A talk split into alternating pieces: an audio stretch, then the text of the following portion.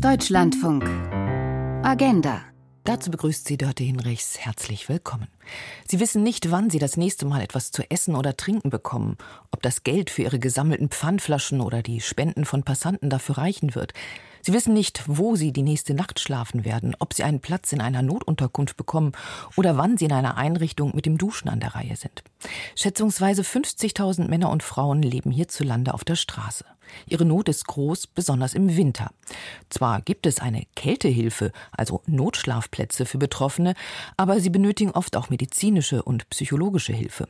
Und nicht selten sind sie Opfer von Gewalt. Doch der Weg zurück in eine eigene Wohnung ist für viele Obdachlose lang, besonders in Zeiten allgemeiner Teuerung und Wohnungsnot.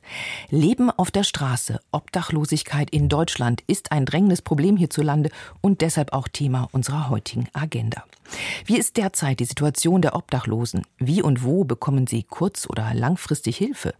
In Mainz etwa ist seit vielen Jahren ein Arztmobil unterwegs, werden wohnungslose Menschen aufgesucht und medizinisch versorgt. Das Projekt Housing First macht immer mehr von sich reden und wird zum Beispiel in Berlin, Düsseldorf, Köln und Bremen umgesetzt. Wie funktioniert dieses niedrigschwellige Konzept, das ohne Auflagen wie zum Beispiel Therapien oder Abstinenz zuerst eine Wohnung an Obdachlose vermittelt? Und ein nationaler Aktionsplan soll dabei helfen, bis 2030 die Obdachlosigkeit in Deutschland zu verringern und im Idealfall zu beenden. Wie der konkret aussieht, auch darum soll es heute gehen. Wie werden diese Projekte angenommen? Reichen sie aus, um die Not der Betroffenen zu lindern? Und welche Strategien zur Prävention von Obdachlosigkeit gibt es? Auch darüber diskutieren wir heute mit Experten und Expertinnen und gerne auch mit Ihnen.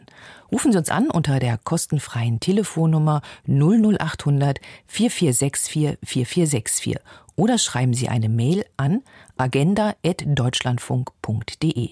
Gerne auch mit Ihrer Telefonnummer, wenn wir Sie zurückrufen dürfen. Und natürlich können Sie auf Wunsch auch anonym bleiben. Und ich möchte Ihnen unsere heutigen Gäste vorstellen. In Berlin ist uns zugeschaltet Hanna Steinmüller, Bundestagsabgeordnete der Grünen und Mitglied im Bundestagsausschuss für Wohnen. Schönen guten Morgen, Frau Steinmüller. Guten Morgen. Und außerdem begrüße ich Dagmara Lutoslawska, Psychologin im Housing First Projekt für Wohnungslose in Berlin. Guten Morgen. Guten Morgen. Und last but not least in Mainz begrüße ich Professor Dr. Gerhard Trabert, Sozialmediziner, Gründer und Vorsitzender des Vereins Armut und Gesundheit in Deutschland. Herzlich willkommen. Guten Morgen. Ja, schön, dass Sie alle da sind. Und bevor wir gleich in die Diskus Diskussion einsteigen, begeben wir uns auf die Straße. Dorthin, wo obdachlose Frauen und Männer auf öffentlichen, überdachten Plätzen oder unter Brücken ihre Schlafsäcke und Decken ausrollen, ihre Habseligkeiten in wenigen Taschen verstaut. In der Weihnachtszeit, als besonders viele Menschen in den Innenstädten unterwegs waren, haben Menschen mehr gespendet, auch Obdachlosen mehr Geld gegeben. Diese Zeit ist jetzt vorbei und es ist kalt, nicht nur in den Nächten. Eine Zeit also, die für Obdachlose besonders hart ist. Umso wichtiger sind die Hilfsprojekte, die sich regelmäßig um Menschen kümmern, die auf der Straße leben. Meine Kollegin Felicitas Böselager war unterwegs mit Helfern der Kölner Suppenküche, die an kalten Tagen wie diesen eine heiße Mahlzeit verteilen. Hallo Lothar. Ja, Willst du was essen? Hm? Äh, was gibt's denn? Schwäbischen Eintopf mit Schwein und äh, ja, und Gemüse. Anja Warnke öffnet die Decke eines großen Wärmehaltetopfes auf dem Bollerwagen der Kölner Straßenwächter. Es dampft, als sie eine großzügige Portion des Eintopfes in einen Suppenteller aus Plastik schöpft. Es ist die erste Station ihrer Tour an diesem Freitagabend im Winter. In den kommenden drei Stunden werden die beiden ehrenamtlichen Helfer ihren Bollerwagen durch die Stadt ziehen und Essen an Menschen verteilen, die auf der Straße leben. Viele von denen, die zu ihnen kommen, kennen die beiden schon lange. Sie haben auf den Bollerwagen mit dem warmen Essen gewartet wie beispielsweise Sonja, die seit ungefähr fünf Jahren auf der Straße lebt. Ich brauchte, ich brauchte frische Luft, ne? Sagt Sonja auf die Frage, wieso sie obdachlos ist. Sie habe nicht in das System der Arbeitswelt gepasst und vier Wände grenzten sie ein. Sie wolle gar nicht zurück in eine Wohnung ziehen. Außerdem habe sie große Schwierigkeiten mit der Bürokratie. Da fühle sie sich ausgegrenzt. Ja, also wenn sie zum Amt gehen oder so, ne, also zumindest das Bürgergeld oder so, ne, also läuft nicht reibungslos. Deswegen ist ja doch schon manchmal schlechte Laune. Ne, also, also Was sie macht, wenn die Nächte so kalt sind? Dann äh, muss man sich bewegen. Ne? ist auch nicht so schlimm. Fünf Minuten Fußweg entfernt sitzt ein blasser Mann auf dem Sims eines Schaufensters. Hi. Was machen wir? mit Milch und Zucker Hi. machen. Mike Baumann ist 51 Jahre alt. Er ist seit Silvester obdachlos. Da wurde ihm sein Zimmer in einer Wohngruppe gekündigt. Auf die Frage, ob man ihm Kaffee nachfüllen kann, antwortet er, Sie können mir eine Wohnung nachfüllen. Und auf die Frage, wie und wo er in den vergangenen Tagen geschlafen hat?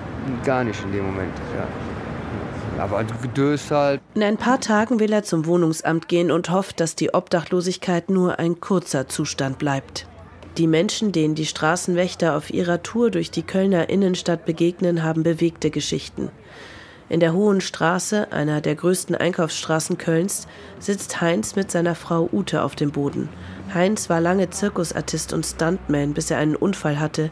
Jetzt lebt er auf der Straße. Seine größte Sorge ist, nachts von anderen Obdachlosen beklaut zu werden.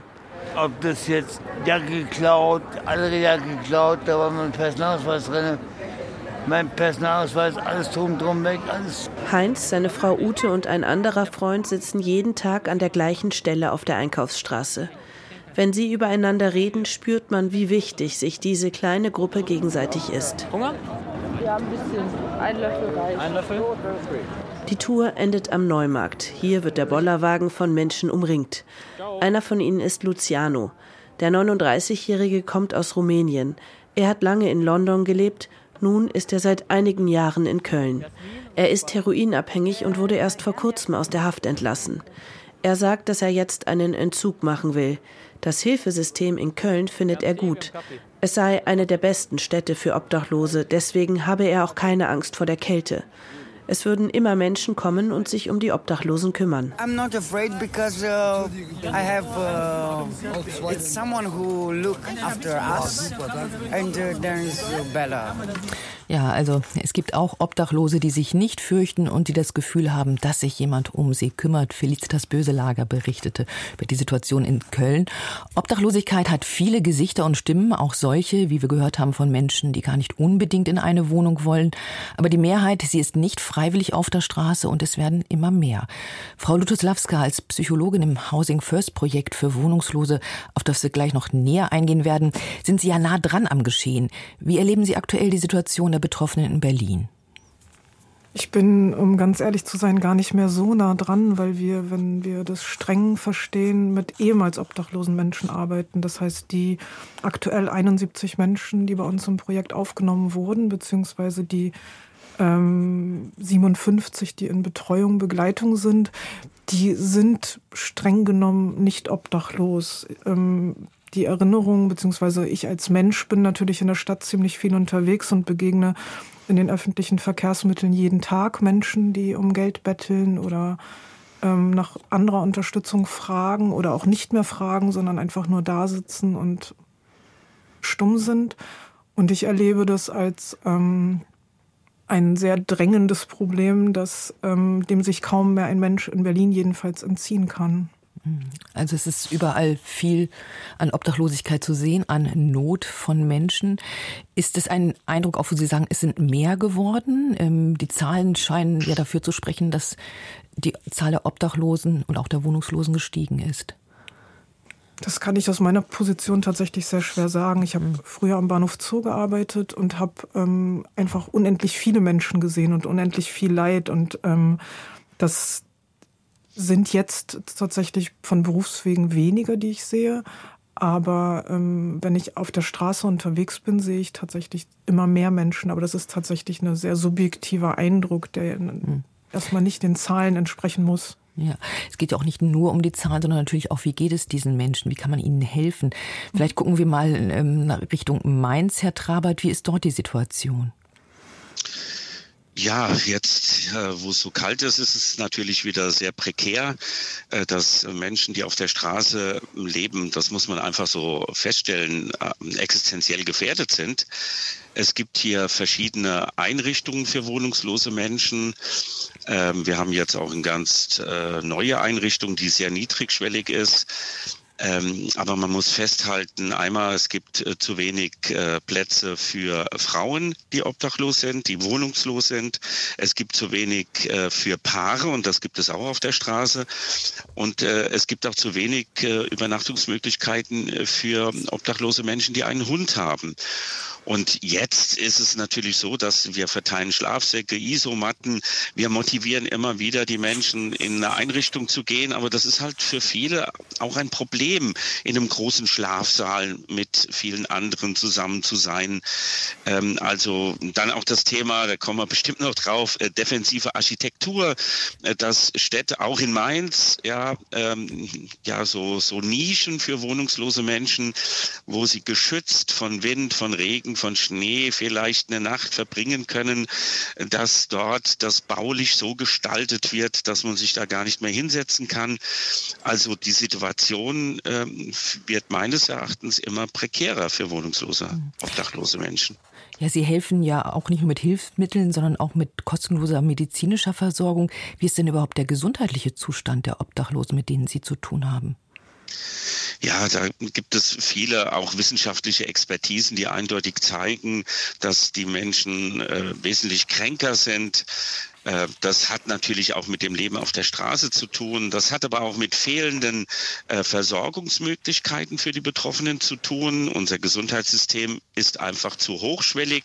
Deshalb fahren wir ja zu den Patienten hin auf die Straße.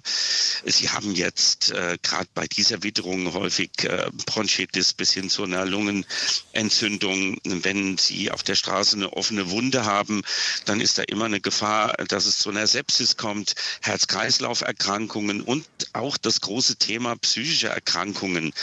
Und ähm, das ist natürlich auch insofern prekär, weil ähm, wir haben eine wirklich rudimentäre ambulante Versorgung von psychisch erkrankten Menschen. Und das letzte Netz, was diese Menschen auffängt, ist der Bereich ähm, der Wohnungslosenhilfe. Und dieses Netz ist überhaupt nicht wirklich kompetent äh, für diesen Personenkreis. Also es gibt da mannigfaltige Defizite und jetzt muss ich Ihnen sagen, ist es für uns am wichtigsten, äh, dass die Menschen überleben bei solchen Temperaturen, bei dieser ja, Witterung. Hm, ja, das, die Not ist also groß und Sie haben auch schon das Stichwort Wohnungslosenhilfe genannt. Ob, manchmal wird das Synonym benutzt. Jemand ist obdachlos, jemand ist wohnungslos, aber es gibt da eine Unterscheidung. Ähm, Frau Steinmüller, Sie als Mitglied im Ausschuss für Wohnen, Stadtentwicklung, Bauwesen und Kommunen ähm, wollen ja auch Wege zur Bekämpfung von Wohnungslosigkeit und zur Verbesserung der Wohnungslosenhilfe auf den Weg bringen. Vielleicht können wir diese Unterscheidung kurz mal machen, obdachlos, wohnen hoffnungslos. Worin besteht der? Also mit dem, dem Begriff obdachlose Menschen werden in der Regel Menschen bezeichnet, die direkt auf der Straße sind. Das ist auch das, was wir stärker sehen. Und bei der Wohnungslosigkeit, die viel, viel größer ist, geht es darum, dass Menschen zum Beispiel in Unterbringungen untergebracht sind, also in, einer, in einem Wohnheim zum Beispiel oder was auch stark zunimmt, ist das Thema Sofa-Hopping. Ich habe keine eigene Wohnung, aber ich übernachte bei Freunden, bei Bekannten ähm, und habe quasi eine temporäre Unterbringung, bin aber aber habe kein eigenes Zuhause, für den ich einen eigenen Schlüssel habe, wo ich meine Sachen sicher lassen kann, sondern bin immer unterwegs. Und da gibt es auch relativ gute Zahlen mittlerweile. Die Bundesregierung erhebt auch einen Bericht. Ähm, im letzten Jahr waren 372.000 Menschen untergebracht in wohnungslosen Unterbringungen. Ähm, 2022 waren es noch 178.000, also ein deutlicher Anstieg. Und die Bundesarbeitsgemeinschaft Wohnungslosen Notfallhilfe, die BAGW, erhebt noch mal mehr Zahlen. Die ähm, zählen nicht nur die Menschen, die in der Unterbringung sind, sondern versuchen auch Menschen auf der Straße lebend und ähm, die in dieser verdeckten Obdachlosigkeit leben zu schätzen, sodass die auf äh, 607.000 Menschen als Jahreszahl für 2022 kommen. Also man kann auf jeden Fall sagen, die Zahlen steigen stark, auch wenn wir es nicht ganz trennscharf erheben können, weil ja niemand sagt, ich wohne gerade bei einem Freund ähm, und meldet das an irgendeine Statistik oder so, aber auf jeden Fall steigen die Zahlen. Hm, machen deutlich, dass das Problem eklatant ist und dass etwas getan werden muss und dass es auch verschiedene Fall. Konzepte gibt, um diese Wohnungslosigkeit und auch die Obdachlosigkeit zu bekämpfen. Wenn die Zahlen so gestiegen ist, heißt das, die Leute rutschen leichter rein, werden schneller ähm, in diese Spirale abge, ja, fallen da rein, dass sie ihre Wohnung verlieren, dass sie ihre Arbeit verlieren. Durch, durch welche Gründe werden Menschen obdachlos? Das ist ganz vielfältig, aber wir können auf jeden Fall sagen, in vielen deutschen Städten und auch teilweise im ländlichen Raum haben wir immer mehr Schwierigkeiten, bezahlbare Wohnungen zu finden. Das heißt, Menschen, die auf der Straße leben, für die ist es schwieriger, in eine Wohnung zu kommen. Und noch fast größer das Problem ist auch, dass mehr Menschen ihre Wohnung verlieren, weil es zum Beispiel zu Kündigungen kommt und ähm, einfach der, die für die Vermieter, für manche Vermieter es ähm, attraktiver ist, Menschen zu kündigen und auch die Kündigung durchzuziehen, weil sie die Mietwohnung gerade bei alten Mietverträgen dann hinterher teurer vermieten können. Und deswegen haben wir einfach steigende Zahlen an Menschen, die ihre Wohnung verlieren und dann nicht mehr äh, eine neue Wohnung finden. Und deswegen ist bei allen Fragen von der, neben der konkreten Versorgung von äh, wohnungslosen Menschen immer auch die Frage, wie können wir dauerhaft dafür sorgen, dass wir mehr bezahlbare Wohnungen haben. Denn Wohnungslosigkeit werden wir nur effektiv überwinden können, wenn wir ausreichend Wohnungen haben. Das ist total klar. Und deswegen arbeiten wir da an beiden Säulen, an der konkreten Versorgung jetzt und an der Frage, dauerhaft mehr Wohnungen. Mhm. Der Wohnungsmarkt ist ja angespannt für alle Menschen in ganz vielen Regionen Deutschlands. Und ähm, da wundert es auf den ersten Blick bei dem Projekt Housing First, dass da das Ziel ist, den Obdachlosen zuallererst eine Wohnung zu vermitteln. Auf einem Markt, ähm, wo man denkt, ähm, der ist doch sowieso schon angespannt. Wie kriegen wir da noch die Wohnung für die wirklich dringend benötigten Wohnungen für die Obdachlosen her? Frau Lutoslawska, was ist das Prinzip von Housing First? Und ähm, es stellt ja bisher diesen Ansatz ein bisschen auf den Kopf, der bisher geführt wird bei der mhm. Obdachlosigkeit. Ähm, wieso kann er trotzdem erfolgversprechend sein? Genau, wir stellen das bisherige System insofern auf den Kopf, als dass wir mit der Wohnung beginnen, steckt ja auch schon im Namen, Housing First. Wir haben das große Glück, dass wir einen Mitarbeiter haben, der sich sehr gut in Immobilienfragen auskennt und ähm, seine ganze Energie da reinsteckt, äh, den Menschen, die bei uns im Projekt aufgenommen sind, eine Wohnung zu finden. Und dabei ist uns eben sehr wichtig, dass es eine eigene Wohnung mit Hauptmietvertrag ist, die unbefristet ist, damit man sich wirklich darauf einlassen kann, und äh, zwar eine Wohnung, die tatsächlich so eine Art Zuhause werden kann. Das ist etwas, von dem die Menschen, mit denen wir arbeiten, sehr weit weg sind. Weil das Leben auf der Straße, so habe ich das am Zoo erfahren, ähm, tatsächlich dazu führt, dass man sehr wenig mit Zukunft und auch sehr wenig mit Vergangenheit zu tun hat, sondern ganz und gar Jetzt aufgeht aus der Not heraus und ähm, diese, also wir arbeiten nach bestimmten Prinzipien, die wir nicht erfunden haben, sondern die wir von ähm, übernommen haben aus einem Projekt der 80er Jahre. Sam, Sam Barris hat Housing First eigentlich in Amerika entwickelt. Ähm, und es war dazu da, Menschen, die krank, psychisch krank und obdachlos sind, Heilung zu ermöglichen ähm, beim Übergang nach Europa, weil wir ein völlig anderes Gesundheitssystem ähm, haben, ähm, hat sich dieser ganze Heilungsaspekt verspielt und es ist tatsächlich ein Sozialprojekt geworden. Und meine Rolle als Psychologin in dem Projekt ähm, ist später dazu gekommen. Ähm, um noch mal auf Ihre Frage zu antworten, ähm, in diesen Prinzipien, die wir da auch übernommen haben, ist eins der wichtigsten, Wohnen ist ein Menschenrecht dass wir davon, dass wir davon ausgehen, dass kein Mensch Bedingungen erfüllen muss, um zu wohnen. Und dass sehr viel unterschwellig passiert, wenn man diese, diesen Druck rausnimmt, ähm, eben nur für ein halbes Jahr, nur für zwei Wochen, nur für einen Moment, nur zu Gast zu sein, sondern wenn man sich wirklich entspannen kann und die Tür hinter sich schließen kann. Das ist meines Erachtens ein zentraler Schlüssel, dann eben die Arbeit, die wir auch machen, die Sozialarbeit, Sozialbetreuung, psychologische Arbeit tatsächlich aufnehmen zu können. Das Zauberwort heißt ontologische Sicherheit, das heißt dieses Grundsicherheitsgefühl, was sich einstellen kann, wenn ich ähm, mich zu Hause heimelig und sicher fühle. Mhm. Ein Gefühl, was gerade Obdachlose brauchen, was sie vielleicht ja gar, jahrelang gar nicht mehr gekannt haben. Mhm. Ähm, Herr Trabert, wie ist das, wenn man das schafft, Leute aus der Obdachlosigkeit rauszuholen? Welche Erfahrungen machen Sie? Das, da geht das, ähm, dass die diesen Übergang so schaffen? Also einmal ist mir nochmal wichtig auf, auf diese strukturelle äh, Situation. Äh, es ist schon angeklungen. Der soziale Wohnungsbau wurde vernachlässigt. Ähm, es gibt Indexmieten, Airbnb. Ähm, in Deutschland leben 57 Prozent zur Miete. Ähm, man muss bis zu 30 Prozent des Einkommens für Wohnraum investieren. Also da ist natürlich etwas strukturell total falsch gelaufen.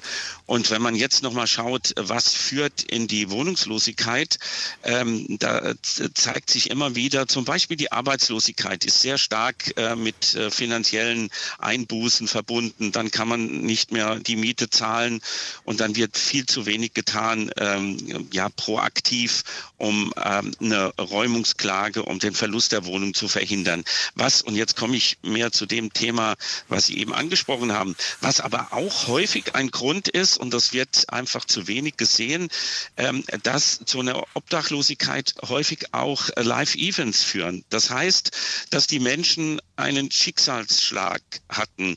Das geht von Trennung, Scheidung, Tod eines geliebten Menschen. Ähm, das ist eine große Palette und dieses äh, Ereignis, dieses Erlebnis hat Menschen einfach destabilisiert, hat ihnen den Boden unter den Füßen weggezogen und dann werden andere Dinge vernachlässigt und dann kommen sie in so eine Armutsabwärtsspirale. Mhm. Äh, deshalb ist es so wichtig, dass neben Wohnraum, und das gebe ich vollkommen ähm, äh, recht, Frau Ludowska, ähm, Housing First, einen sicheren Wohnraum zu haben, das ist etwas Elementares, um auch wieder zu sich zu kommen. Aber die soziale Arbeit, die psychologische Betreuung ist muss, genauso wichtig. Genau, und darauf wollen wir auch nach den Nachrichten weitergehen, reden, auch in Sachen Prävention noch ähm, weiter diskutieren. Sie können uns anrufen unter 00800 4464 4464 oder eine Mail schreiben an agenda.deutschlandfunk.de, wenn Sie Fragen haben, Anmerkungen zu unserem Thema heute Leben auf der Straße, Obdachlosigkeit in Deutschland.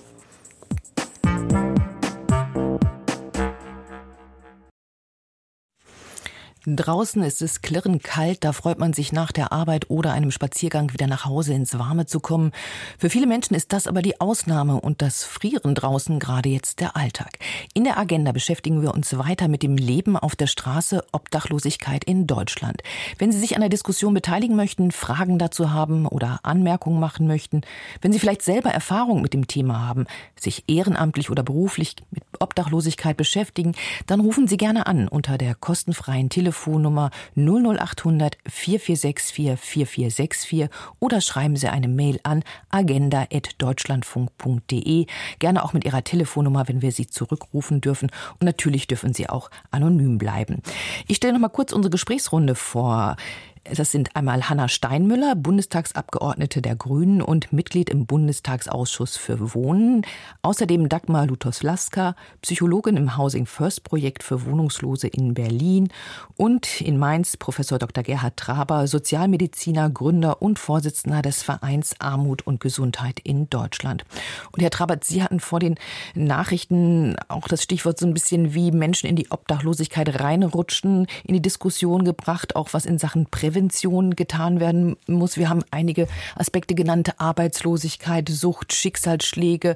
Es kann ganz viele Menschen treffen und auch sehr plötzlich treffen, äh, um in dieser Obdachlosigkeit oder auch in eine Wohnungslosigkeit zu rutschen. Wir haben vorhin schon gesagt, Wohnungslosigkeit, das ist, dass Menschen eben vielleicht erst noch bei Freunden, Bekannten übernachten und ähm, noch nicht direkt auf der Straße sind. Das Problem aber natürlich auch da besteht, Wohnraum zu finden.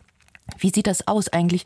Ähm, was kann man präventiv tun, damit Menschen erst gar nicht obdachlos werden, damit ihnen nicht so schnell gekündigt wird?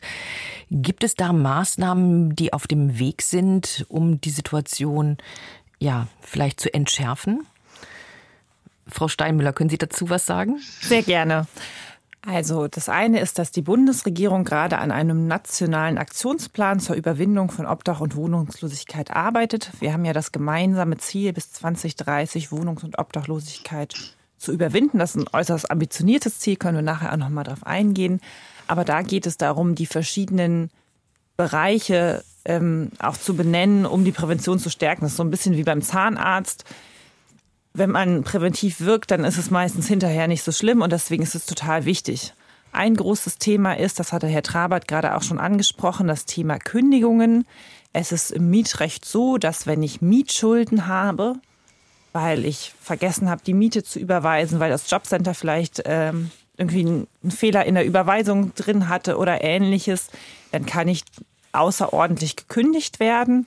Und wenn ich das Geld zurückzahle, wenn also keine Mietschulden mehr bestehen, dann ähm, wird diese außerordentliche Kündigung aufgehoben. Das ist total gut. Es gibt aber mittlerweile immer mehr Vermietende, die zusätzlich auch noch eine ordentliche Kündigung aussprechen. Und diese ordentliche Kündigung kann nicht das in der Juristerei heißt das dann geheilt werden. Also die besteht weiter, obwohl gar keine Mietschulden mehr bestehen. Und das ist ein riesengroßes Problem, weil dadurch einfach regelmäßig Menschen ihre Wohnung verlieren, obwohl sie eigentlich keine Mietschulden mehr haben. Und diese Änderung der Schonfristzahlung ist juristisch nicht so komplex. Ähm, da, darauf haben wir uns eigentlich im Koalitionsvertrag geeinigt und da ähm, sind viele sehr ungeduldig. Ich gehöre da auch dazu.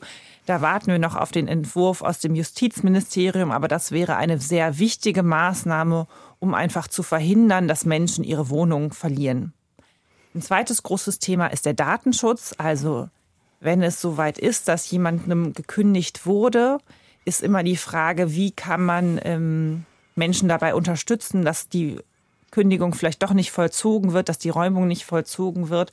Da müssen die Sozialämter zum Beispiel davon wissen. Es gibt ja durchaus Strukturen, um Menschen zu unterstützen, wenn es zu Mietschulden kommt oder so, weil uns auch allen klar ist, es ist immer wichtiger und einfacher, die Wohnung zu erhalten, als hinterher ganz, also mit ganz viel Geld, mit ganz viel Energie zu versuchen, die Menschen wieder von der Straße zu holen. Das ist für die Betroffenen total belastend. Und es ist aber auch, wenn man einmal ökonomisch drauf schaut, für den Staat eine große, also hohe Kosten. Und deswegen ist es viel klüger, präventiv zu wirken. Und da geht es zum Beispiel um die Frage vom Datenschutz. Wie können Sozialämter davon wissen, wo es zu Kündigung kommt und da aktiv werden? Und auch eine Frage von Informationen für die Betroffenen. Auch da, glaube ich, haben wir manchmal Luft nach oben zu wissen, an wen kann ich mich wenden, wer kann mich unterstützen, weil es natürlich auch erstmal eine total bedrohliche Situation sind. Viele eher gelähmt sind und sagen, oh Gott, da ist jetzt der Brief gekommen mit der Kündigung, was kann ich jetzt tun? Und deswegen ist Information äh, auch noch ein großes Thema. Hm. Was kann man denn dann konkret tun, wenn ich Mitschulden habe oder wenn, wenn, wenn eine Kündigung droht oder wenn ich weiß, ähm, vielleicht ähm, komme ich mit dem Geld nicht klar oder die Überweisung vom äh, laufen nicht. Was, was kann man dann präventiv tun? An wen wende ich mich dann überhaupt, wenn ich denke, ich bin möglicherweise von Obdachlosigkeit bedroht? Das ist immer eine Frage in den Kommunen, also in der Stadt, in dem Dorf, in dem ich lebe. Aber da gibt es immer Sozialämter, manchmal gibt es dann auch noch Wohnungsämter, Wohnungsberatungsstellen. Ähm, das kommt so ein bisschen darauf an, in welchem, also wie das vor Ort geregelt ist. Aber da gibt es immer Ansprechpartner, wo ich sagen kann, hey, habe hier ein Problem. In vielen Kommunen werden teilweise die Mietschulden auch übernommen, gerade weil man sagt, es ist besser, die Wohnung zu erhalten, als hinterher ähm, die, was Neues zu suchen. Was Neues zu suchen, genau. Deswegen ähm, immer kommunal vor Ort und da gibt es dann ausgebildete Menschen, die einen unterstützen können. Also das ist, glaube ich, ein total wichtiger Gang. Und trotzdem ist es aber auch eine Aufgabe des Staates, besser darüber zu informieren, was es gibt ich glaube, da sind ja immer beide Seiten in der Verantwortung. Ja, und jedes Land, jede Kommune ähm, agiert da anders offensichtlich. Ja, genau. Das ist eines der großen Probleme, weswegen wir politisch auch nicht so groß vorankommen oder noch nicht ausreichend vorankommen dass Wohnungs- und Obdachlosigkeit, da sind ganz viele für zuständig. Da liegt ein Teil bei den Kommunen, ein Teil liegt beim Land, weil die ähm, Wohnraumversorgung, also die Frage nach, wie viele bezahlbare Wohnungen gibt es, liegt eigentlich bei den Bundesländern. Jetzt hat die Bundesregierung, die Bundesebene gesagt, oh, wir, wir wollen da auch in die Verantwortung nehmen, wir wollen, dass es zu einer stärkeren Koordinierung kommt. Aber am Ende funktioniert es nur, wenn alle Seiten zusammenspielen. Und ich war mit der Bauministerin letztes Jahr in Finnland Finnland ist ja relativ gut im Kampf gegen Wohnungs- und Obdachlosigkeit und eine der zentralen Aussagen war, dass es ein gemeinsames Ziel braucht. Dass es egal, welche Partei gerade regiert, egal auf welcher Ebene ein gemeinsames Ziel geben muss, dass wir sagen, diese extreme Form der Armut, dass Menschen auf der Straße leben, das wollen wir verhindern, das wollen wir überwinden und daran arbeiten wir gemeinsam, weil es einfach vieles ausbremst, wenn immer jeder für einen kleinen Teil zuständig ist. Mhm. Jetzt erwähnen Finnland, die ja auch Vorreiter sind in dem Housing First Projekt, also die das auch schon länger praktizieren, dass man Menschen zuerst eine Wohnung gibt ohne spezielle Auflagen, damit sie von der Straße kommen und dann natürlich weiter auch betreut, ähm, engmaschig oder auch wie gewünscht, ähm, sozialarbeiterisch, vielleicht psychologisch, wie auch immer. Dann sieht man, aha, die haben das umgestellt. Also das heißt, es wird auch geschaut, aha, das ist ein Projekt, was Erfolg hat, was sich auch in Zahlen niederschlägt? Ja, also ich glaube, das Interessante in Finnland ist nochmal, dass es ähm, ein sehr breites Angebot an Housing First gibt. Also zentral ist immer, ich habe mein eigenes Zuhause, ich habe einen Schlüssel, aber es kann auch bedeuten, ich kann in eine, eine, freie Wohnung in, in meiner Nachbarschaft gehen. Ich kann aber auch sagen, ich brauche zum Beispiel ein bisschen Gruppe, ich möchte in einem Wohnheim sein, aber trotzdem habe ich meinen eigenen Mietvertrag und habe da ähm, eine eine Souveränität, kann da frei entscheiden. Und da ist, ähm, das ist in Finnland sehr erfolgreich und ehrlich gesagt auch in Deutschland. Auch da gibt es mittlerweile viele und breite wissenschaftliche Begleitung von den verschiedenen Modellprojekten, die sagen, Housing First ist ein sehr erfolgreiches Projekt. Es ist nicht das einzige. Ich glaube, wir sollten nicht so tun, als würden wir mit Housing First alle abdecken und das wäre das einzig wahre. In den letzten 30 Jahren ist ja auch in anderen Bereichen der Wohnungsnotfallhilfe sind wichtige Projekte getan worden, aber total wichtig ist, ich habe meine eigene Wohnung, ich habe meinen Schlüssel, ich kann nach Hause kommen und bin geschützt. Genau. An dieser Stelle begrüße ich Christian Glassner aus München, den wir jetzt in der Leitung haben. Schönen guten Morgen, Herr Glassner. Ja, grüß Gott auch. Ja, schön, dass Sie sich gemeldet haben. Wie ist Ihr Anliegen zu unserer Sendung? Ja, meine Frage zu dem zur Verfügung stellen von Wohnungen ist, wer soll welche Wohnungen zur Verfügung stellen und wer soll das Ganze dann bezahlen? Genau, eine ganz berechtigte Frage. Ähm, die gebe ich mal in die Runde. Äh, Frau Steinmüller, Sie sind aber wahrscheinlich am dichtesten dran. Genau, also es gibt ja Wohnen als Menschenrecht und deswegen ist es immer so, wenn ich ähm, als Mensch wohnungs- oder obdachlos bin, dann kann ich in einen Wohnheimplatz kommen, wenn es die gibt und wenn ich das möchte und das bezahlt der Staat. Das ist ehrlich gesagt relativ teuer, diese Wohnheimplätze.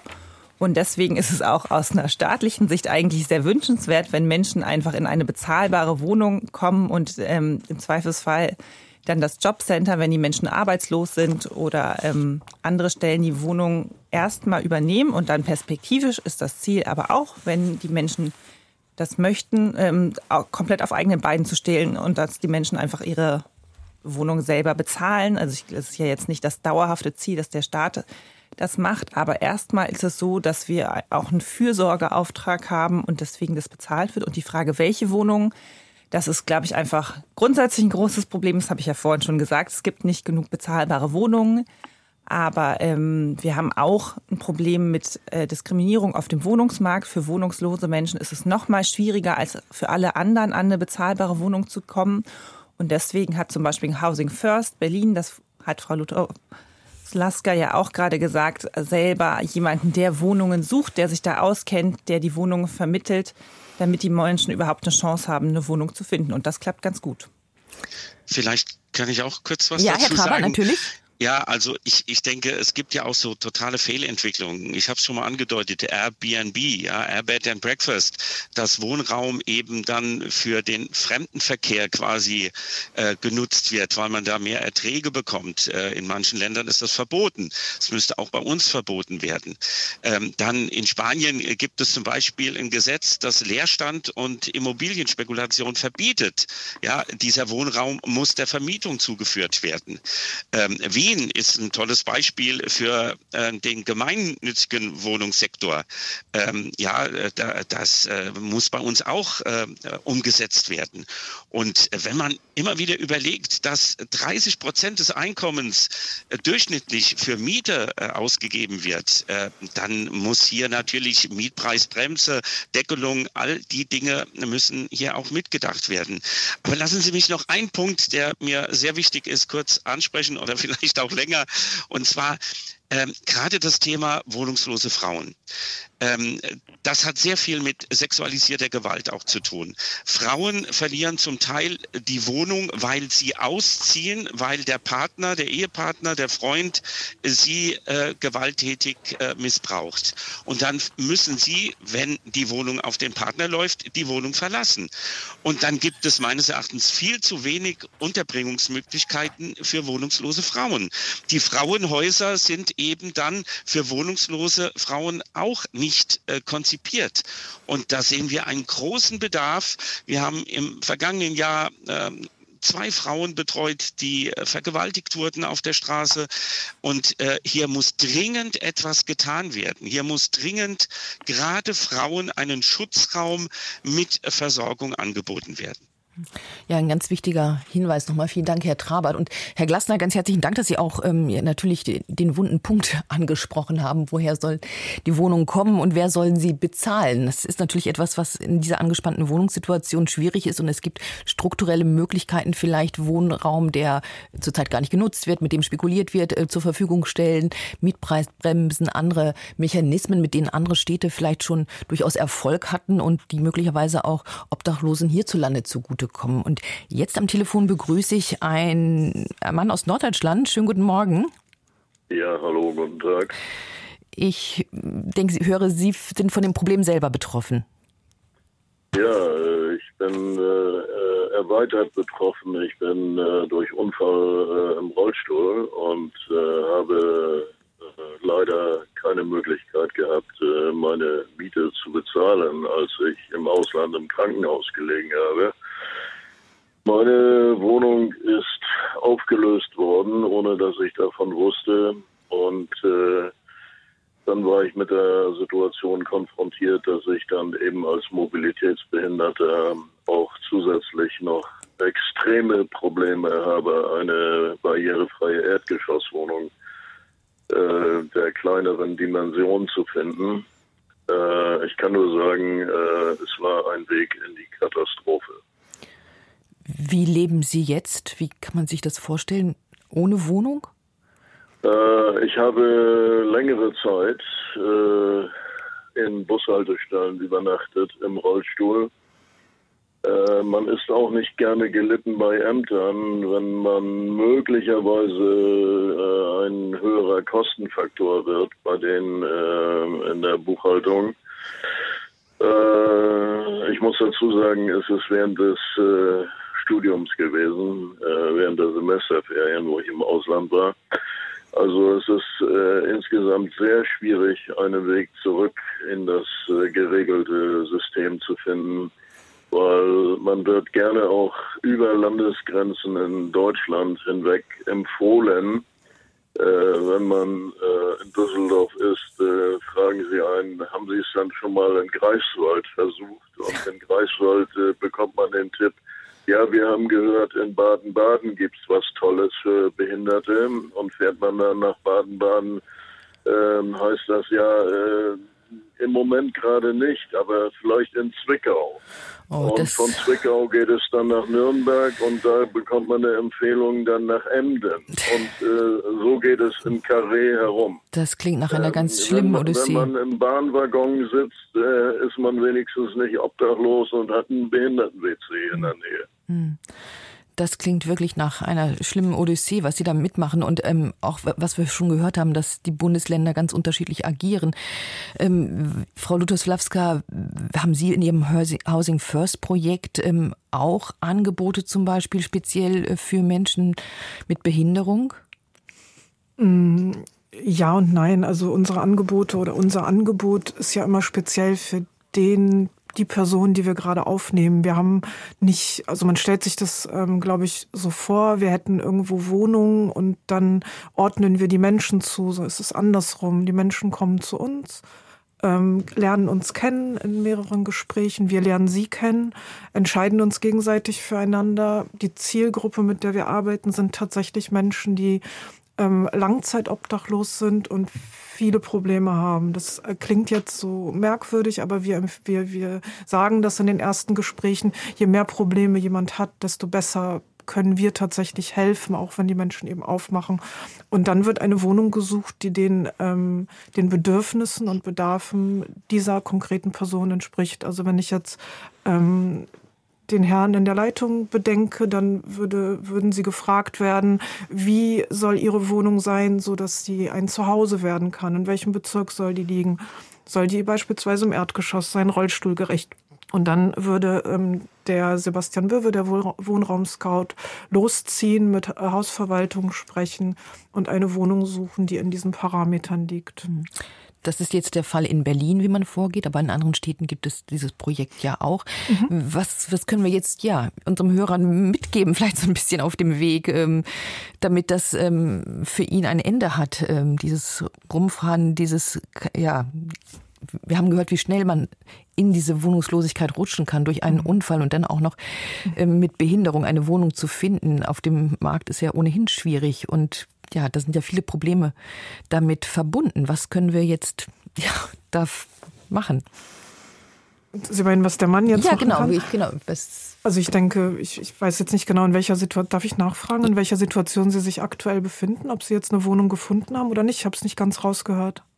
Ja, ich habe äh, die aktuelle Situation, dass ich äh, in einer Wohnung bin, die sich als lebende Ruine herausgestellt hat, wo das mhm. Wasser nicht in die Regenrinne läuft, sondern in die Wände. Mhm. Und äh, gut übergetüncht und überlackiert äh, habe ich das nicht wahrgenommen, dass das also äh, baufällig ist, das Gebäude. Mhm. Wird aber zurzeit alles vom Amt für soziale Dienste übernommen und äh, der Vermieter sieht also keine Möglichkeit, sich also um seine Bausubstanz zu kümmern, offenbar. Ähm, es ist äh, katastrophal, es riecht mhm. nach Muff, es riecht nach Schimmel. Ähm, ich vermute, die Sporen des Schimmels aus den Tapeten heraus äh, schädigt mich auch noch ja. somatisch gesundheitlich. Ja, das klingt tatsächlich ähm, sehr ungesund. Es gibt allerdings in der Region äh, praktisch keine Angebote für barrierefreie erdgeschossige Behindertenwohnungen.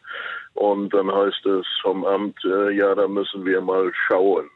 Also wenn ich es richtig verstehe, ist es eine Wohnung, äh, zu der Sie einen eigenen Hauptmietvertrag haben. Und dann würde ich tatsächlich sagen, fallen Sie in den Fall der Prävention. Das heißt, ich würde Ihnen empfehlen, sowohl die soziale Wohnhilfe, mit der stehen Sie ja schon in Kontakt, aber auch ähm, eine zentrale Beratungsstelle, die es in Ihrer Stadt mit Sicherheit gibt, aufzusuchen und ähm, zu bitten, dass tatsächlich, also weil der Vermieter hat ja die Pflicht, und Sie können die rechtlich durchsetzen, Ihnen eine Wohnung zur Verfügung zu stellen, eine Umsatzwohnung oder die Wohnung zu renovieren, je nachdem, was in dem konkreten Fall ähm, erfolgsversprechend ist.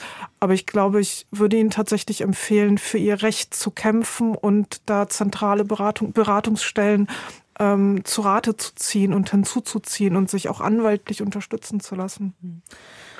Ja, äh, alle diese Maßnahmen sind gut. Ähm, äh, Im Moment geht es bei mir äh, um die Vermeidung des Erfrierens. Ähm, oh. Ich äh, weiß, was ich also habe.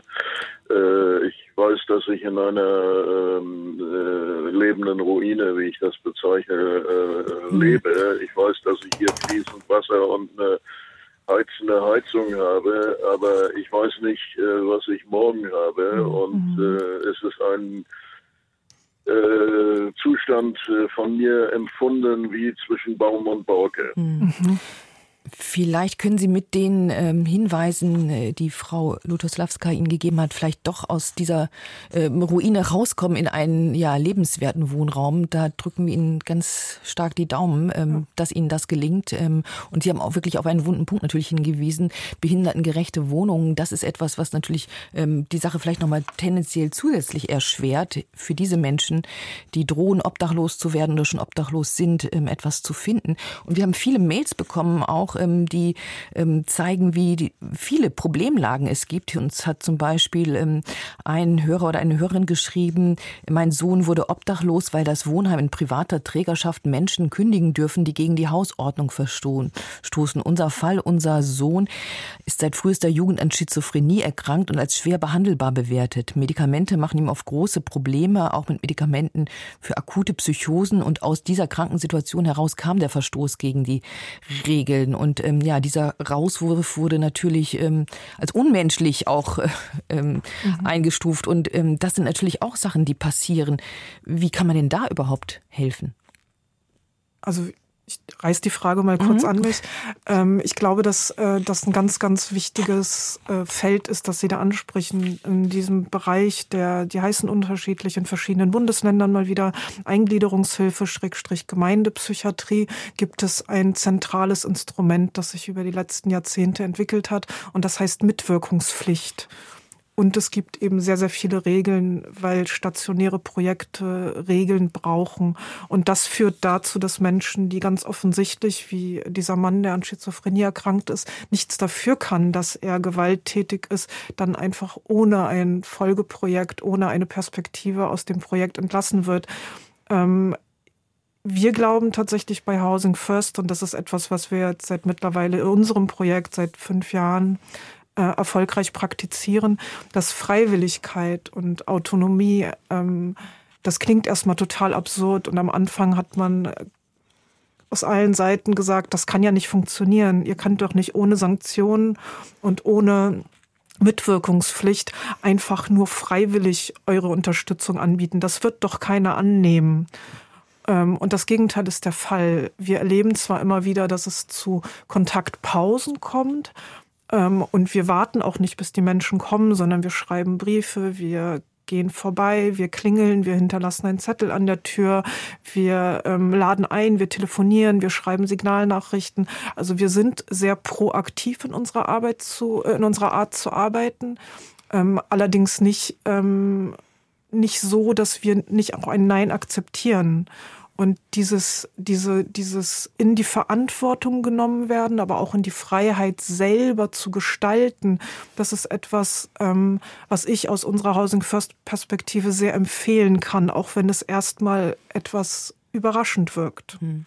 Eine Freiheit, die für viele Obdachlose ja ungewohnt ist, vielleicht mhm. auch, ähm, sich ja zu organisieren, in, in eine Wohnung ähm, aufrecht zu erhalten, wieder einen ganz anderen Tagesablauf zu haben.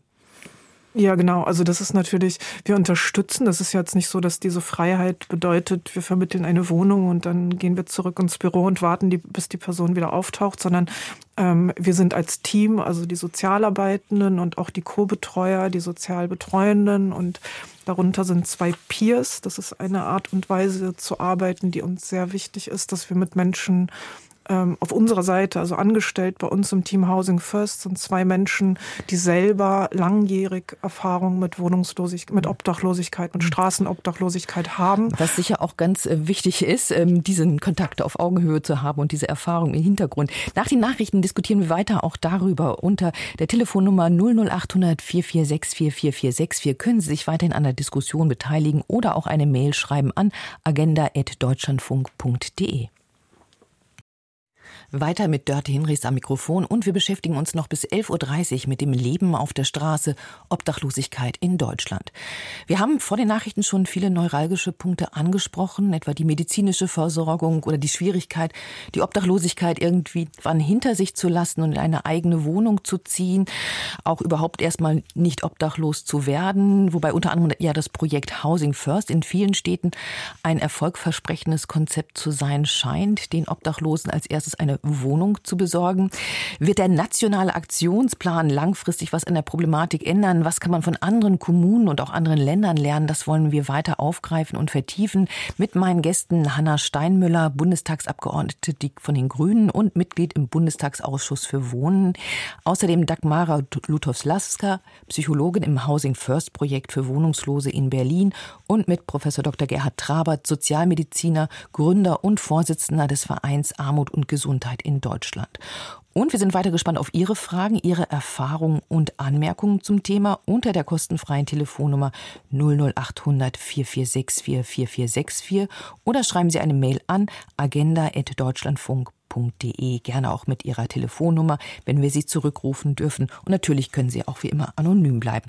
Und es haben uns schon viele Mails erreicht zu ganz verschiedenen Aspekten. Ähm, zum Beispiel schreibt uns ähm, eine Hörerin, ähm, ja, es gibt kaum noch eine U-Bahn-Fahrt zu, ohne Zustieg von Obdachlosen und mit ähnlichen Gesch Geschichten. Ich muss gestehen, dass mich das in erster Linie nervt. Und sie sagt, sie schreibt, sie kann die Ladeninhaber verstehen, die keine Gruppe vor dem Eingang sitzen haben will. Und in ähnliche Richtungen gehen auch andere Mails, die sagen, was auch so Städte tun eigentlich, um das zu verhindern. Und zum Beispiel hat uns ein Hörer aus Frankfurt geschrieben, dort gibt es einen Zusammenschluss von Einzelhändlern und Immobilienhändlern, der sorgt in Zusammenarbeit mit der Stadtpolizei dafür, die Obdachlosen wegzuhalten von der Zeil. Es wird von Einzelhändlern als Teil von ihren Verkaufsflächen wahrgenommen. Dabei ist es doch eine öffentliche Straße. Einzelhändler nennen dies Quartiersmanagement, schreibt er. Und es solle auch Fälle gegeben haben, ich weiß nicht, das können wir schlecht kontrollieren, dass Obdachlose von der Polizei an den Stadtwald gefahren wurden. Und es gibt ja dieses Konkurrenzverhältnis zu den Kunden. Also es gibt ja auch ganz viel, wo wir sehen, die Einstellung, der Blick auf Obdachlose. Und wir haben wirklich ja schwierige Geschichten gehört und auch wie leicht man in diese Obdachlosigkeit reinrutschen kann. Das ist etwas, was ja auch zeigt, wie unsere Gesellschaft damit umgeht und wir vielleicht auch den Blick verändern müssen. Herr Trabert, wie sehen Sie das? Ist dieser Blick verbreitet. Sie hatten vorhin auch schon die defensive Architektur angesprochen, dass also viele Plätze so gemacht werden, dass sie gar nicht mehr nutzbar sind, dass äh, Menschen vertrieben werden aus dem öffentlichen Raum. Ja, das äh, ist wirklich ein ganz großes Problem und es zeigt äh, die, die Einstellung wohnungslosen, von Armut betroffenen Menschen gegenüber. Ich sage immer, Obdachlosigkeit ist ja die Spitze des Armutseisberges in unserer Gesellschaft. Das ist ja, es geht ja viel tiefer und viel weiter. Und äh, der öffentliche Raum ist eben für jeden, auch für wohnungslose Menschen. Und wenn ich dann Bänke so konstruiere, dass ich mich nicht mehr drauflegen kann oder was ganz perfides, äh, dass manche Städten an Bushaltestellen klassische Musik gespielt haben äh, und geglaubt haben, damit würden sie wohnungslose Menschen vertreiben und mir die Betroffenen dann gesagt haben, an der wird jetzt Mozart, da wird jetzt Schubert und da wird Beethoven gespielt, da gehe ich hin. Also das, das ist etwas, äh, wo wir uns wehren müssen gegen diesen Verdrängungsprozess. Ich möchte aber noch zwei Punkte äh, sagen. Äh, der Herr im, im Rollstuhl, das ist eine besonders schutzbedürftige Personengruppe. Und wenn so etwas ist unter diesen Wohnbedingungen, da empfehle ich immer Meldung an das Gesundheitsamt, ja, und eventuell auch die Öffentlichkeit zu aktivieren und Druck auf die Kommune auszuüben. Hier muss ein Wohnraum äh, zur Verfügung gestellt werden, der nicht gesundheitsgefährdend ist. Und zu dem Thema psychisch Erkrankte, also wir kennen ja auch dieses Hotel Plus Konzept, das ist ja schon äh, im Prinzip angesprochen worden, für Menschen einen, eine Wohnung zur Verfügung ähm, zu stellen, ein Apartment äh, mit viel Autonomie, aber auch mit der Möglichkeit einer äh, Fach, äh, Fachversorgung, sozialarbeiterisch oder eben auch äh, was ähm, ärztlich, ähm, ärztliche Versorgung angeht. Und das ist wirklich ein großes Problem. Da versagt unser medizinisches Versorgungssystem.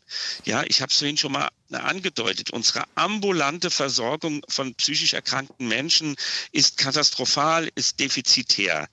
Und dann kommt es genau wie die Anruferin ähm, oder die E-Mail-Schreibende es formuliert hat, dann kommt es im Setting der Wohnungslosenhilfe zu einer, zu einem Hausverbot. Aber dieses Hausverbot wird ausgesprochen für einen Menschen, der im Rahmen seiner Erkrankung ja vielleicht ein Fehlverhalten praktiziert. Dieser Mensch braucht eine Unterstützung, eine Begleitung und eben nicht dann noch ein Hausverbot. Und wir erleben das so häufig häufig, dass gerade Menschen mit einer psychischen Erkrankung äh, dann durch alle Raster fallen, auf der Straße landen und da muss unbedingt etwas geschehen. Da fordere ich auch von meinen Kolleginnen und Kollegen, da muss es aufsuchende Versorgungskonzepte geben. Und mit der defensiven Architektur, ja, ich kann den einen oder anderen Einzelhändler äh, verstehen, aber dann bitte den Dialog mit der Wohnungslosenhilfe suchen dort gemeinsam überlegen, welche Möglichkeiten gibt es, wo können wir im Zentrum vielleicht auch Orte anbieten für wohnungslose Menschen, dass sie dort würdevoll eben auch sich treffen können. Einfach diese Verdrängung, das geht gar nicht. Ja, das ist äh, mit den Menschenrechten nicht zu vereinbaren. Der öffentliche Raum gehört allen. Das nehmen wir mal in den Hinterkopf mit und haben vielleicht auch viele gehört, äh, die das auf der politischen Agenda vielleicht auch setzen und was verändern, vielleicht auch in einzelnen Kommunen da gezielter auch auf Obdachlose eingehen. Am Telefon ist jetzt Frau Hinneberg aus Berlin. Schönen guten Morgen, Frau Hinneberg. Guten Morgen in die Runde. Frau Hinneberg, ähm, inwieweit betrifft Sie das Problem oder haben Sie Anmerkungen zum Thema Obdachlosigkeit in Deutschland? Ich bin in der Tat selbst betroffen. Ich bin wohnungslos geworden nach einer Zwangsräumung ähm, und bin untergebracht nach ASOC in einer entsprechenden Unterkunft, die tatsächlich auch äh, sozialarbeiterische Unterstützung bietet.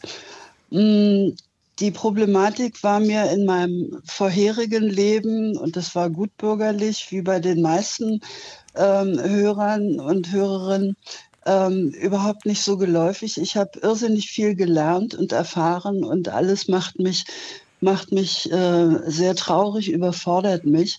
Aber vor allen Dingen stelle ich fest, dass äh, unser System, und es bietet sehr viele Hilfen, total überfordert ist durch eine immer aus ufernde Bürokratie, wo Sozialarbeiter auch in den Ämtern, auch und gerade in den Ämtern, mehr mit dem Abarbeiten irgendwelcher äh, bürokratischen Routinen beschäftigt sind, werden sie von ihrer eigentlichen Arbeit mehr abgehalten. Hm. Ich sehe aber, ich sehe aber auch ein ganz großes Problem darin, dass zum Beispiel äh, im Rahmen der aktuellen Bürgergelddiskussion verschiedene Gruppen gegeneinander ausgespielt werden. Und das ist eine ganz fatale äh, Entwicklung, denn das Thema Armut wird ein immer größeres werden aufgrund äh, sinkender Rentenansprüche, aufgrund prekärer Arbeitsverhältnisse, äh, zu denen es gekommen ist äh, durch Arbeitsmarktpolitik, die eben die Menschen nicht in auskömmliche Arbeit gebracht hat, sondern es hat sie gerade mal beschäftigt. Und ansonsten ähm, wurde dem Staat übergeholfen, Anteile zu übernehmen, die eigentlich originäre Arbeitgeber Aufgaben sind. Mhm. Und das kann es nicht sein. Mhm. Da haben Sie den Finger in ganz viele Wunden gelegt. Vielen Dank, Frau Hinneberg. Ja. Und ähm, das wollen wir auch reingeben jetzt in die Diskussion. Sie haben Stichwort Bürokratie ist eins, was ähm, gefallen ist. Und das hört man immer wieder und auch oft, dass das etwas ist, ähm, was überbordend ist, wo viele scheitern, wo viele im Vorfeld scheitern. Oder auch wenn sie obdachlos sind, ähm, wie können sie irgendwelche Dokumente äh, ausfüllen, wie können sie ihr, an ihr Geld kommen und so weiter. Wie sieht das in der Praxis aus, Frau Lutoslawska? Können Sie was dazu sagen? Ich kann das tatsächlich leider nur bestätigen und zwar ähm, sowohl aus den Ämtern im Sinne von Jobcenter, Sozialamt. Also wir haben tatsächlich ähm, einen Fall, der mir gerade so in den Sinn kommt.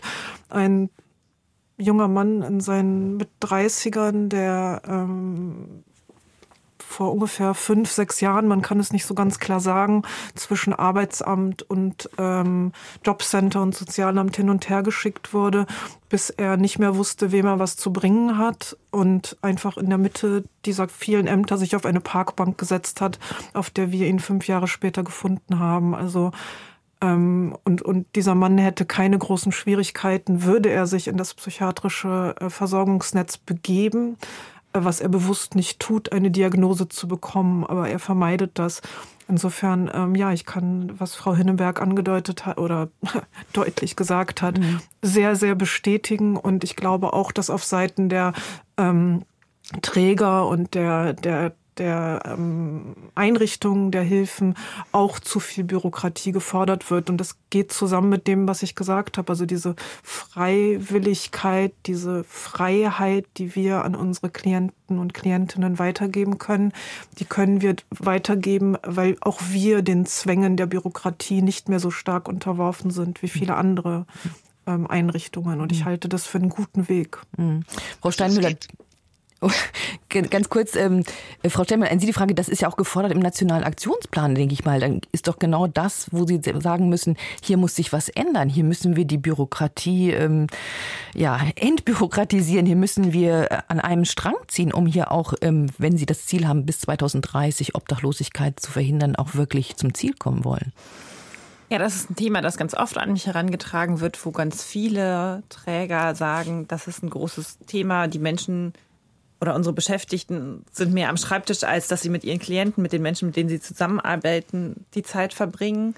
Das Problem ist nur, wie immer, das ist ja, also niemand denkt sich, setzt sich morgens an den Schreibtisch und denkt, heute mache ich mal besonders viele sinnlose Regelungen, sondern das entsteht ja immer, dass man sagt, Mensch, Vorhin war die Frage, wer bezahlt das alles, dass man quasi nachweisen will, wohin fließt das Geld. Und dafür braucht man dann eine Statistik, dass man sagen kann, so und so viele Plätze gibt es für die Wohnungsnotfallhilfe oder so.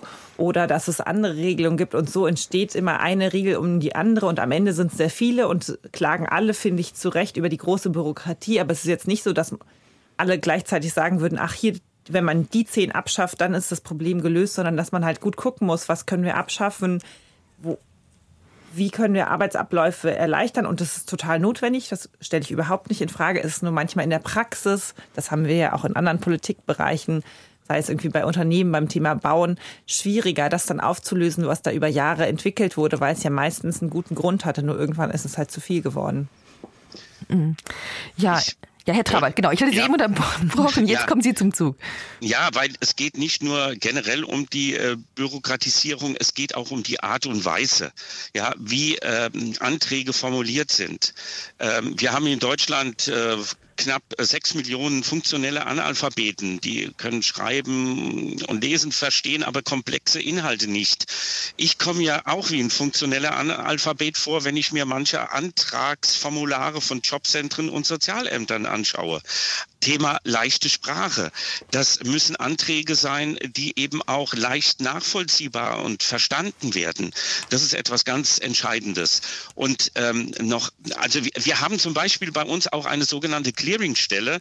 Das sind Stellen, ähm, die versuchen, Menschen, die scheinbar nicht mehr in der Krankenversicherung sind, wieder zu reintegrieren.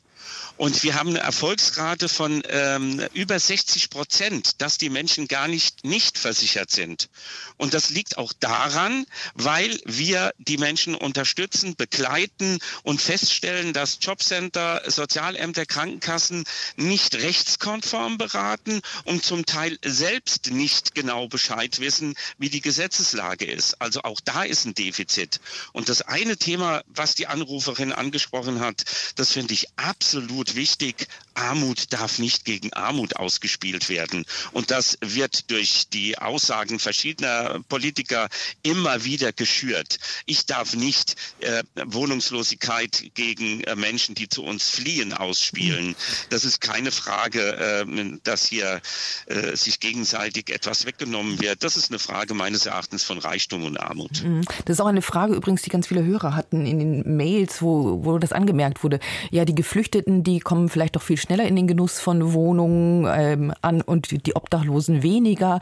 Ähm, gibt es da eine Hierarchie? Ähm, das ist, da gibt es ein Misstrauen vielleicht auch. Kann man das aufklären? Kann man das aus dem Weg räumen, Frau Steinmüller? Also ich glaube, es ist erstmal empirisch nicht unbedingt haltbar. Also der große Anstieg der Zahlen der wohnungslosen Menschen ist auch darauf zurückzuführen, dass beispielsweise 150.000 Ukrainerinnen und Ukrainer jetzt reingezählt wurden, die keine eigene Wohnung haben, sondern in der Regel wohnungslos sind, nicht unbedingt auf der Straße leben, aber ähm, entweder bei Freunden untergekommen sind, weil sie keine eigene Wohnung finden oder vielleicht in, in Berlin sind das diese sogenannten ASOC-Unterkünfte, also in, in, Unterkünften sind oder in äh, geflüchteten Unterkünften, weil sie nichts finden. Also ich glaube, wir haben einfach insgesamt ein Problem, dass wir zu wenig bezahlbare Wohnungen haben. Das kann keiner leugnen. Da wird auch schon was dagegen getan. Also die Bundesregierung hat deutlich mehr Mittel für den sozialen Wohnungsbau bereitgestellt, ähm, Wohngeld. Die, genau, ja. aber die Zahlen, ähm, man stellt Mittel zur Verfügung, man will mehr Sozialwohnungen bauen, aber ähm, die angestrebten Zahlen werden ja gar nicht erreicht.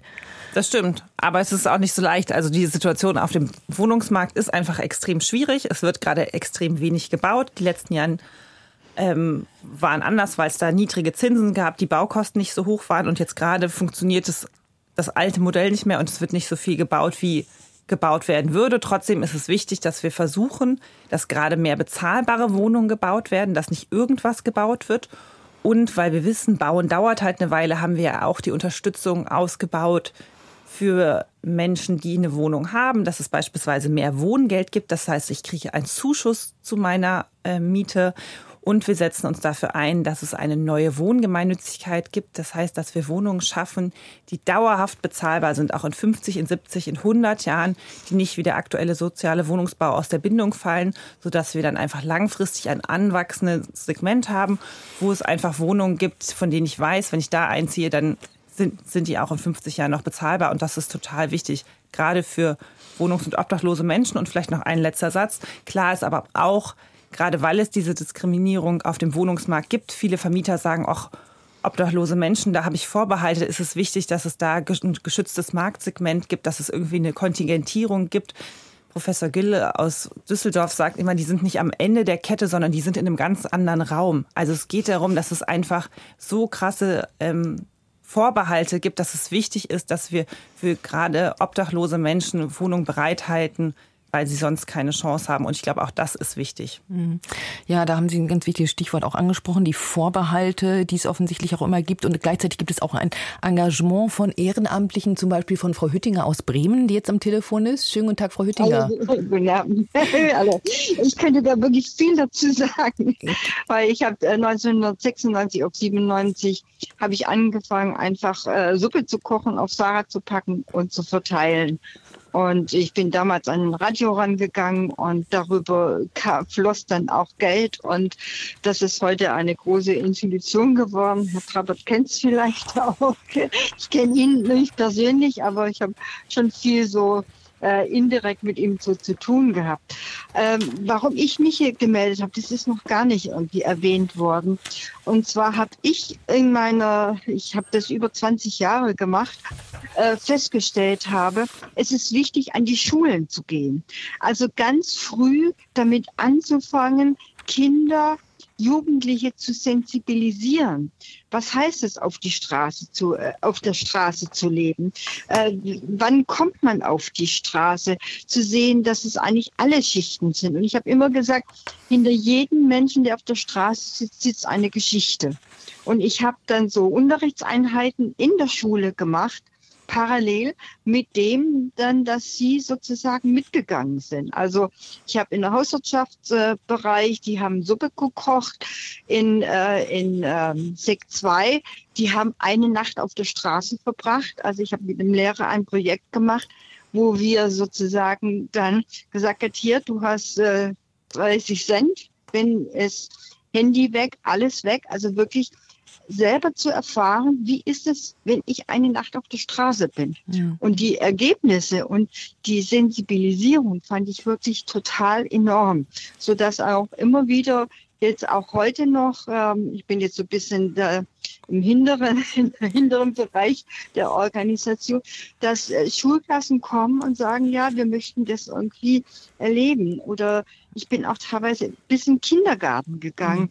weil die Kleinen ja auch nun das ja auch sehen auf der Straße. Ja, warum sitzt der denn da? Ja, warum bettelt der denn mhm. da? Und dass da also ganz früh eine Sensibilisierung stattfindet, mhm. das finde ich irgendwie wichtig, weil die Obdachlosigkeit, also ganz ehrlich gesagt, sie wird nicht verschwinden. Ja, Im Gegenteil, sie wird zunehmen. Aber auch jetzt zum Beispiel zu sagen, ja, ich könnte jetzt zum Beispiel auch eine Thermoskanne äh, kochen und mit rausnehmen und wenn jemand dann auf der Straße sitzt, irgendwie eine Thermoskanne hinstellen. Das sind ganz viele, viele tolle Aktionen, die Sie machen, Frau Hüttinger. Und ich glaube, dieses, äh, diese Sensibilisierung für die Problematik der Obdachlosigkeit ist etwas ganz Wichtiges, was möglicherweise dann auch ähm, ja, politische Maßnahmen in Gang setzen kann. Und eine Frage, das möchte ich äh, noch gleich mit reinnehmen, die kam auch von einigen Hörerinnen und Hörern. Ja, wie begegne ich eigentlich am besten Obdachlosen? Ähm, soll ich ihnen etwas Geld geben? Soll ich ihnen was äh, Lebensmittel geben. Wenn man mit Menschen fragt, was, welche Erfahrungen macht man da? Viele sind ja auch verunsichert, ähm, wenn sie Obdachlose im Straßenbild sehen. Wenn sie auch sehen, oh, vielleicht ist es gar nicht so weit von meinem eigenen Schicksal entfernt. Wie kann man da am besten reagieren? Ja, das, das, da kann ich gerade mal reinkrätschen. Das ist ja, das ist eine Frage, die ich auch äh, fast immer gestellt bekomme. Ähm, ich sage dann immer, investieren Sie das teuerste, was Sie haben, äh, fünf Minuten Ihrer Zeit, einfach auch mal stehen zu bleiben, äh, den Menschen wahrzunehmen, äh, mit ihm zu reden, ihn auch zu fragen. Ja, wie geht's ihm? Ähm, das, das ist alles möglich. Äh, also es ist immer, und das ist ja eben auch bei der Hörerin schon deutlich geworden, Kontakt zu Betroffenen äh, ist ist in aller Regel eine Möglichkeit, einen Sensibilisierungsprozess zu initiieren. Und übrigens, ähm, was auch wichtig ist, äh, wenn es darum geht, Geld, ja, man kann auch da ein paar Euro hineinwerfen, aber bitte dann nicht noch vorschreiben, was derjenige damit zu tun hat. Das soll er dann schon und das darf er auch selbst entscheiden. Aber auch nicht einfach eine Brezel oder einen Kaffee äh, kaufen, sondern auch da fragen. Ja, also ich habe das auch schon mit den Betroffenen gemacht. Soll ich ihnen einen Kaffee holen? Und dann heißt es, ach Doc, ich habe heute schon 10 Brezel und 15 Kaffee. Ich hätte jetzt gern mal einen Tee und ein Pizzastück.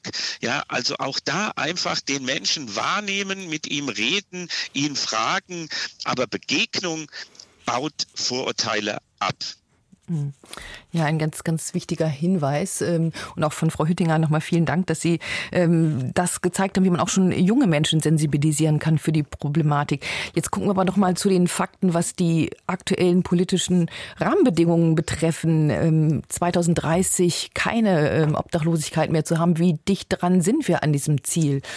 Frau Lutoslawska, zum Beispiel mit Housing First oder auch mit anderen Projekten. Wie sehen Sie da eine Chance, dass sich die Situation verbessert? Also ich glaube, ich, nein, ich weiß, ich finde es erstmal sehr gut, dass wir dieses Ziel haben, weil ähm, wir viele Jahre und Jahrzehnte, glaube ich, eher das Ziel hatten, das System, so wie es ist, zu stabilisieren. Und ähm, dieses Ziel beinhaltet die Idee, uns selber im Sinne von Wohnungsnotfallhilfe abzuschaffen. Und ich glaube, man ist total wichtig, das in den Blick zu nehmen, auch wenn es ein sehr hehres und sehr hohes Ziel ist, das wir wahrscheinlich bis 2030 nicht erreichen werden. Aber ich glaube, dass nur das zum Umbau von Systemen führen kann. Und ich glaube, dass es wahnsinnig wichtig ist, mehr in Beheimatungsprojekten zu denken, auch mehr an aufsuchende Hilfe und mehr dahingehend, dass Menschen nicht zu lange auf der Straße sein müssen, wenn das Schlimmste ähm, passiert und sie ihre Wohnung verlieren, aber dass wir viel strategischer an diese ganze Situation herangehen müssen, weil sie, glaube ich, die Folge von Fehlentscheidungen und ähm, ähm, Ausreden der letzten ähm, Jahrzehnte ist. Ich glaube, dass Mhm. Ja, das nehme ich jetzt mal als Schlusswort. Ähm, wir warten ab, was passieren wird. Ich danke ganz herzlich allen Hörerinnen und Hörern für die Beteiligung an der Sendung. Äh, auch unseren Expertinnen und Experten Hanna Steinmüller, äh, Bundestagsabgeordnete der Grünen im Bundestagsausschuss für Wohnen, Dagmar Lutoslawska, Psychologin im Housing First Projekt und Professor Gerhard Trabert, Sozialmediziner und Gründer des Vereins Armut und Gesundheit